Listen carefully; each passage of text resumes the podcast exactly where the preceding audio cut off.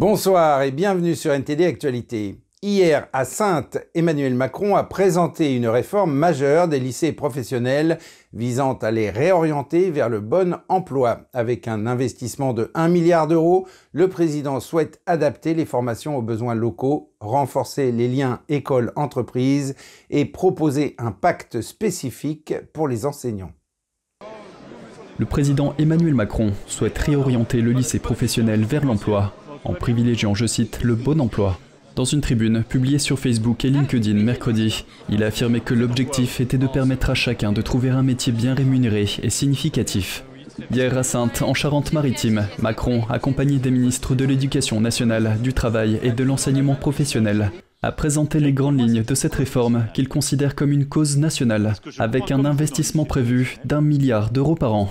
Il reconnaît que le système actuel est défaillant et que les inégalités se creusent dans les lycées professionnels qui accueillent un tiers des lycéens. Dans le cadre de sa réforme, afin d'améliorer l'insertion professionnelle des élèves, la carte des formations sera revue en fonction des bassins d'emploi. Les fermetures et ouvertures de filières ne seront pas décidées depuis Paris et chaque lycée professionnel devra se doter d'un bureau des relations école-entreprise. Parmi les autres mesures annoncées, les élèves percevront une gratification pendant leur période de stage à partir de la rentrée 2023. Macron souhaite également augmenter de 50% les stages en lycée professionnel pour les rapprocher de ce qui se fait en apprentissage. Pour lutter contre le décrochage scolaire, le président propose de généraliser le soutien en petits groupes et le développement de cours optionnels. Il annonce également le développement de parcours post-bac de consolidation.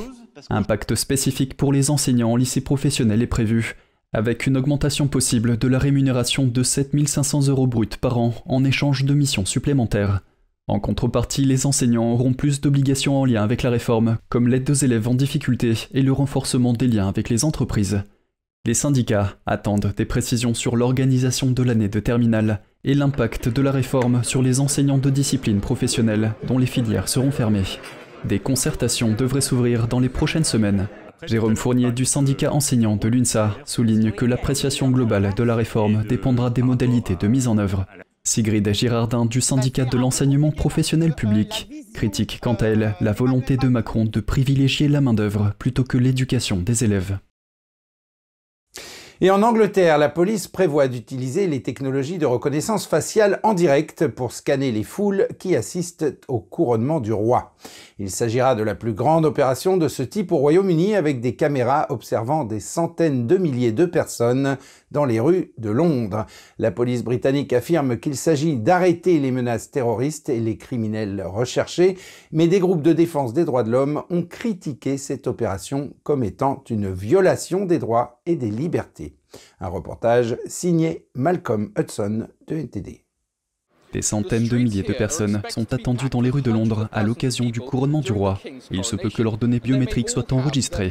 La police métropolitaine de Londres affirme qu'elle a l'intention d'utiliser la technologie de reconnaissance faciale dans le but d'arrêter les criminels. Mais des organismes ont comparé ces logiciels au système de surveillance de masse utilisé par la Chine et ont déclaré qu'ils ne devraient pas être utilisés en Grande-Bretagne.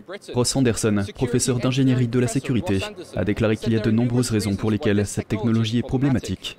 Il est plutôt problématique d'utiliser massivement la reconnaissance faciale avec les foules. Il y a plusieurs raisons à cela. Tout d'abord, la surveillance de masse, sans forme de ciblage ou sans objectif particulier et sans mandat, est contraire à la législation européenne sur les droits de l'homme. Et il faut donc s'attendre à des contestations juridiques.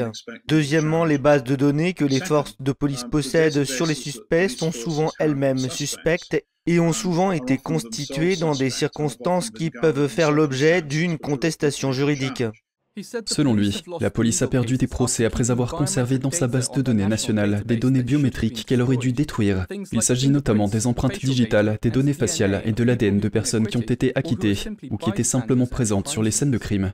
Selon Anderson, un troisième enjeu est la dépendance de la police à l'égard de la technologie de reconnaissance.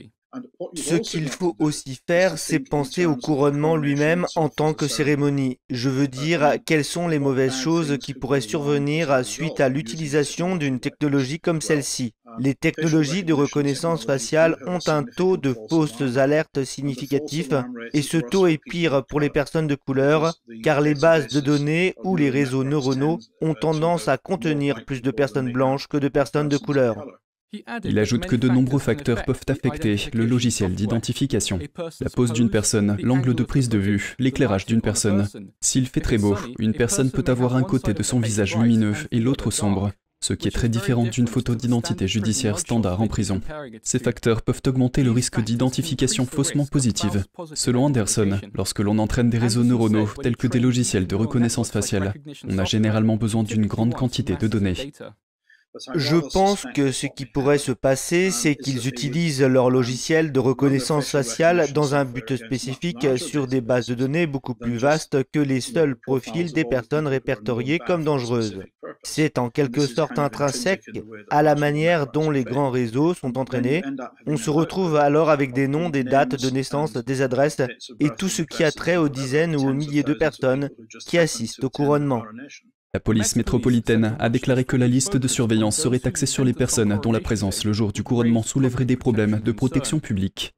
Elle a également déclaré que sa tolérance à l'égard des perturbations pendant le couronnement sera faible et qu'elle traitera avec fermeté toute personne qui saperait le couronnement. Malcolm Hudson, NT d'actualité, Londres. Et toujours en Angleterre, l'autorité de surveillance de la concurrence lance un examen du marché de l'intelligence artificielle, y compris des robots de conversation populaires tels que ChatGPT. L'autorité britannique de la concurrence et des marchés a déclaré qu'elle examinerait les opportunités et les risques que représente l'IA. Cette initiative fait suite aux inquiétudes exprimées par les députés sur la récente explosion de l'intelligence artificielle et à la question de savoir ce que le gouvernement a fait pour empêcher l'utilisation abusive de cette technologie.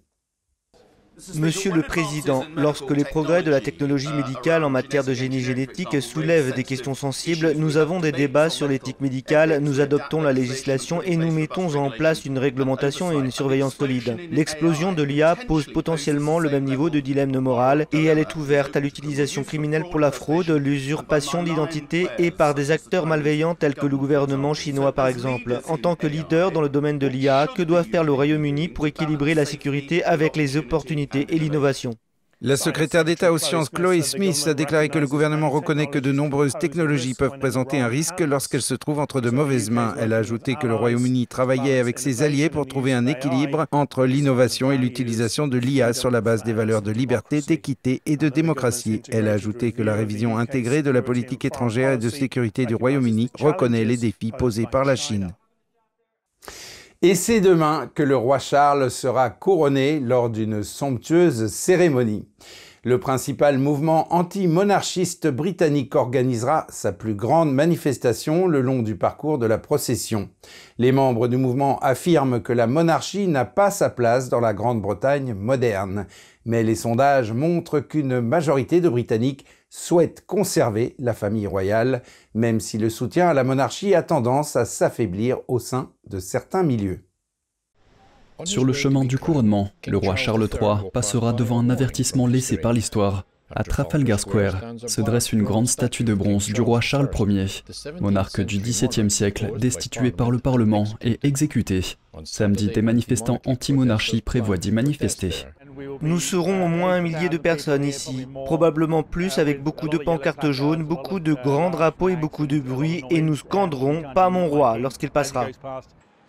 République, un groupe fondé il y a 40 ans, qui milite pour un chef d'État élu, estime que l'accession de Charles au trône représente sa meilleure chance de mettre fin à la monarchie.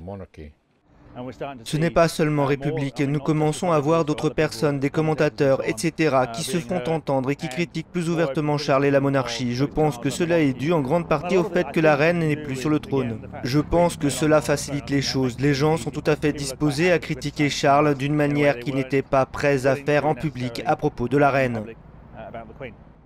L'histoire de la monarchie britannique remonte à Guillaume le Conquérant il y a près de mille ans. Au fil des siècles, la monarchie a progressivement cédé du pouvoir au Parlement. Toutefois, le roi ou la reine joue encore un rôle important, quoique presque entièrement symbolique, notamment en ce qui concerne la nomination des premiers ministres. Les manifestations contre la monarchie sont relativement peu nombreuses, et les sondages montrent que la majorité des Britanniques souhaitent toujours la présence d'une famille royale, mais le soutien est en train de s'effriter. La perte de soutien est plus forte dans certains groupes de la société que dans d'autres. Nous constatons donc, comme par le passé, que les jeunes sont moins enclins à soutenir la monarchie, mais aussi qu'aujourd'hui, les minorités ethniques plus nombreuses au sein de notre population sont moins susceptibles d'être favorables à la monarchie. Les habitants de Londres et d'Écosse sont moins susceptibles d'être favorables à la monarchie. Par ailleurs, nous constatons que les classes moyennes, celles qui ont des revenus moyens, sont plus susceptibles d'être légèrement plus favorables à la République. Un maître de conférence en politique britannique a déclaré que la vague de chagrin qui a suivi la mort de la reine l'année dernière a montré que des gens de tous horizons se sentaient connectés, ne serait-ce qu'à la reine. Même si cela n'est pas nécessairement transmis de manière axiomatique à son fils Charles III, je pense que cela reflète probablement le respect sous-jacent et la pensée conditionnelle à l'égard de la monarchie qui, en l'absence d'une alternative réaliste, est susceptible de perdurer. D'autres pensent qu'il n'y a pas de place pour le principe héréditaire dans la Grande-Bretagne d'aujourd'hui, c'est-à-dire l'idée que le trône passe d'un membre de la famille régnante à un autre. Je pense que tout cela ferait toujours partie de notre histoire et de notre image, de notre identité, même s'ils avaient un rôle très réduit ou s'ils n'étaient pas là du tout. Je pense que nous irions toujours à Buckingham Palace, que nous nous souviendrions. Mais je ne pense pas qu'ils aient leur place dans la Grande-Bretagne moderne. Les avis des Britanniques ordinaires sont partagés. Certains estiment qu'il est grotesque de dépenser des millions en apparat dans un contexte de crise du coût de la vie. Je comprends pourquoi ils le font. Je ne suis pas d'accord. Je pense juste que c'est un peu idiot que nous ayons tant de gens qui se battent pour avoir quelque chose d'aussi extravagant en ce moment. Mais certains défendent la tradition, je suppose. C'est le sens de la tradition qui perdure et je pense qu'il perdurera longtemps après moi, et c'est un élément important de ce que nous sommes en tant que peuple. Je pense qu'ils ont un rôle à jouer dans ce pays et qu'ils sont de bons ambassadeurs pour nous. Je comprends que les gens soient très agacés parce qu'ils sont très riches, mais ils font partie de l'histoire. L'opposition au couronnement est particulièrement forte en Écosse et au pays de Galles, où certains nationalistes indépendantistes considèrent que la monarchie fait partie de l'État britannique qu'ils veulent quitter. Et le secrétaire d'État américain Anthony Blinken évoque l'avenir des relations entre les États-Unis et la Chine. Il souhaite maintenir le dialogue avec le régime chinois. Il affirme que la communication pourrait permettre d'éviter la confrontation. Parlons de la Chine. Vous aviez prévu un voyage en Chine que vous avez reporté à cause du ballon espion chinois. Et je dois vous poser une question. Dans une période où il semble y avoir un réchauffement des relations avec les États-Unis et un début de dégel, avez-vous l'espoir de pouvoir reprogrammer ce voyage cette année? Je l'espère et je pense qu'il est important, comme l'a souligné le président Biden à Bali lorsqu'il a rencontré le président Xi à la fin de l'année dernière, que nous rétablissions des lignes de communication régulières à tous les niveaux et dans l'ensemble de notre gouvernement. Nous sommes en concurrence avec la Chine. Ce n'est un secret pour personne, mais nous avons tout intérêt à faire en sorte que cette concurrence ne dégénère pas en conflit. Blinken a annulé le voyage prévu en février. Il a déclaré qu'il poursuivrait sa visite en Chine lorsque les conditions seraient réunies. Il a également ajouté que l'objectif n'était pas de contenir la Chine ou de s'engager dans une nouvelle guerre froide. En avril, le Financial Times a rapporté que c'était le régime chinois qui avait refusé de laisser Blinken reprogrammer son voyage à Pékin.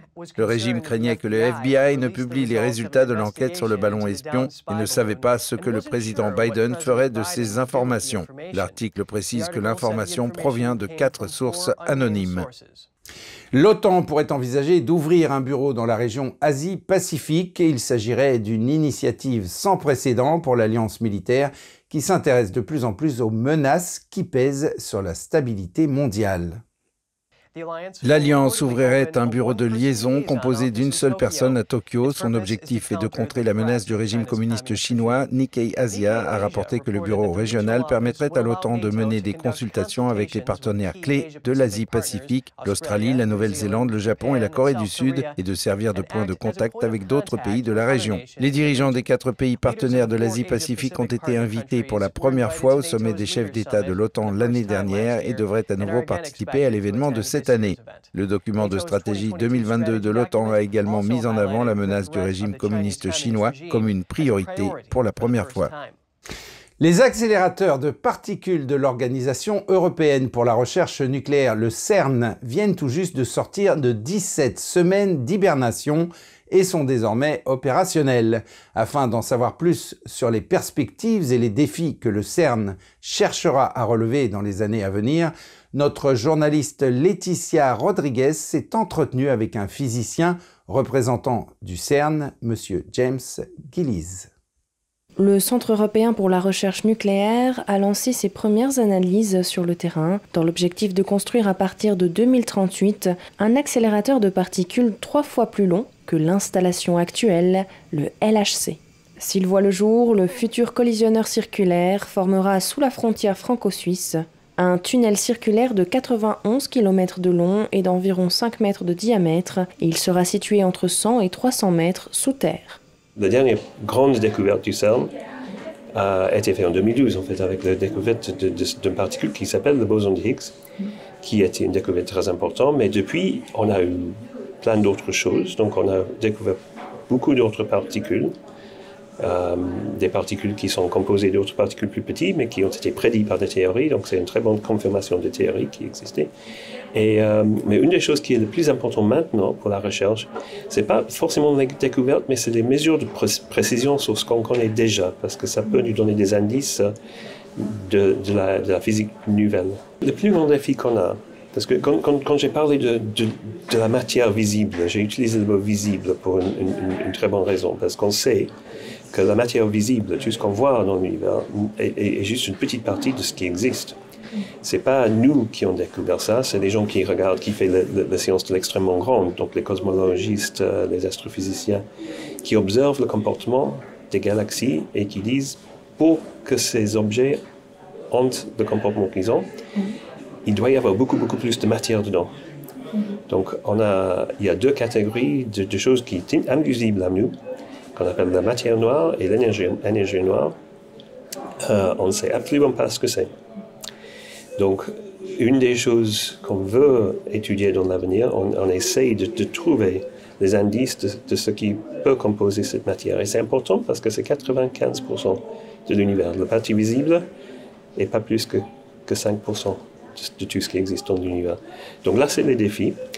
Pour, pour, pour aller à la découverte de ça, il faut non seulement chercher des nouveaux particules, parce qu'on pense que une partie de ces matières noires peut être des particules qu'on n'a pas encore découvertes, donc on, fait ces recherches des particules, mais il faut aussi mesurer ce qu'on connaît déjà avec de très très haute précision pour voir s'il y a quelque chose, quelques indices qui peuvent nous acheminer vers cette partie de l'univers qui reste invisible pour le moment. On a une autre euh, question qui laisse notre humanité euh, un peu perplexe en ce moment, c'est celle de la faiblesse de la gravité au regard d'autres forces fondamentales. Et ça a poussé certains scientifiques à faire des recherches en lien avec l'existence potentielle d'autres dimensions. On entend un peu de tout sur les réseaux sociaux, sur YouTube à ce sujet.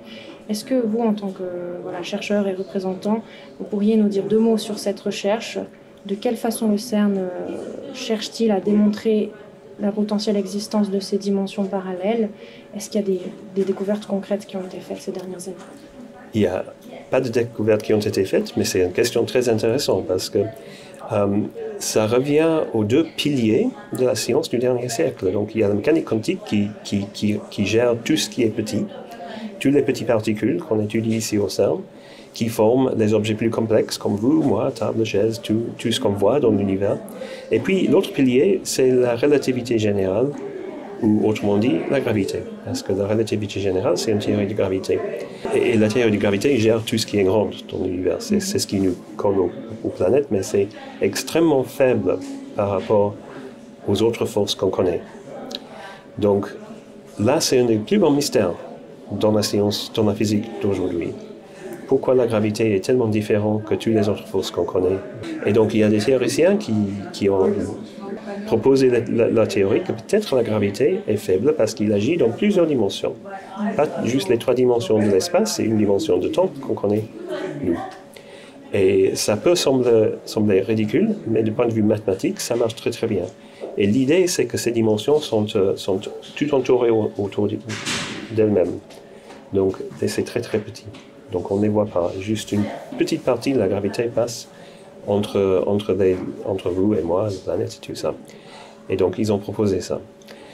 Quand on a commencé à démarrer le Grand Collisionneur Hadron, les gens ont dit peut-être avec les grandes énergies que, que, le CERN va lancer ses protons, les protons contre les autres protons, ils vont sonder ces deux petites dimensions et on va peut-être trouver une théorie quantique de la gravité. Donc c'est beaucoup de grands mots, mais c'est la réconciliation entre les deux piliers de la physique du dernier siècle. Donc la construction du nouvel accélérateur a aussi un lien avec ça. Disons que le fait d'agrandir pourrait permettre de, Parce que chaque fois, chaque fois qu'on monte en énergie, on ça donne une nouvelle perspective de découverte. Une des raisons qu'il a, qu'il a fallu 50 ans pour découvrir le boson Higgs, c'était parce qu'on n'avait pas un accélérateur de particules aussi puissant de générer la masse de cette particule. Vous pouvez retrouver l'intégralité de cet entretien sur la chaîne Nouvel Angle pour NTD.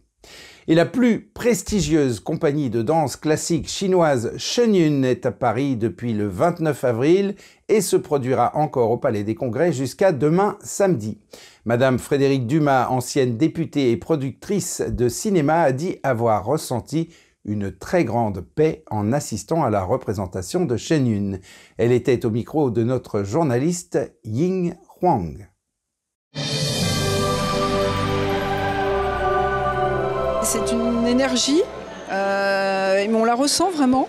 Euh, elle n'est pas juste intellectuelle, hein, c'est quelque chose qu'on ressent et moi qui m'a beaucoup, qui m'a fait beaucoup de bien et qui m'a, qui m'a beaucoup touchée. Madame Frédérique Dumas, ancienne députée de l'Assemblée nationale, est également productrice de cinéma. De 2007 à 2014, elle a été directrice générale de la filiale cinéma d'Orange. Frédéric Dumas a dit avoir ressenti une très grande paix en assistant à la représentation de Shenyun ce samedi 29 avril au Palais des Congrès de Paris. L'énergie qui se dégageait de la scène a ému cet chevalier de la Légion d'honneur, officier des arts et des lettres et chevalier de l'ordre national du mérite. Bah, beaucoup de, la sérénité, de l'harmonie, euh, la paix. Je pense que euh, a besoin d'envoyer ces énergies et de les partager euh, au plus grand nombre parce que je pense que ça, ça se joue sur chaque individu. Et je pense que chaque individu qui était là ce soir repart avec cette énergie-là. On se sent vraiment bien et léger en fait pendant le spectacle et après le spectacle. C'était vraiment un moment magique qui, qui, nous permet de voyager hors du temps et artistiquement c'est très fort parce qu'il euh, y, a vraiment une harmonie euh, très, très profonde euh, entre les couleurs, la musique évidemment, le mouvement, tout ça est, très, très fort et très spirituel en même temps. J'ai vu dans les traductions qu'il était mis en avant que certains, on venait du ciel pour avoir une mission et donc en fait on est tous reliés. Et donc c'est ce sentiment-là de, se sentir reliés les uns aux autres, euh, quelles que soient les cultures et quelles que soient les, conditions, euh, qui, euh, que nous fait ressentir en fait toute l'harmonie de, ces danses et de, ce spectacle. Et c'est le message que ça transmet qui est fort, parce qu'on on doit être relié à quelque chose de, plus grand que nous si on veut... apporter quelque chose de joli sur cette terre. Je ne pense pas que l'être humain, s'il n'est pas relié à quelque chose de plus grand, puisse faire grand-chose. depuis le Palais des Congrès de Paris pour NTD Télévision. Ainsi s'achève cette édition. Merci de l'avoir suivi. Vous pouvez suivre tous les programmes de NTD sur Ganjing World, la plateforme 100% propre, en tapant www.ganjing.com/fr-fr ou en cliquant sur le lien qui se trouve sous la vidéo. Lundi, c'est Laetitia Rodriguez qui vous présentera le journal de 20h. Quant à moi, je vous retrouverai d'ici trois semaines et en attendant, je vous souhaite à toutes et à tous et au nom de toute l'équipe un très bon week-end et une excellente soirée sur NTD.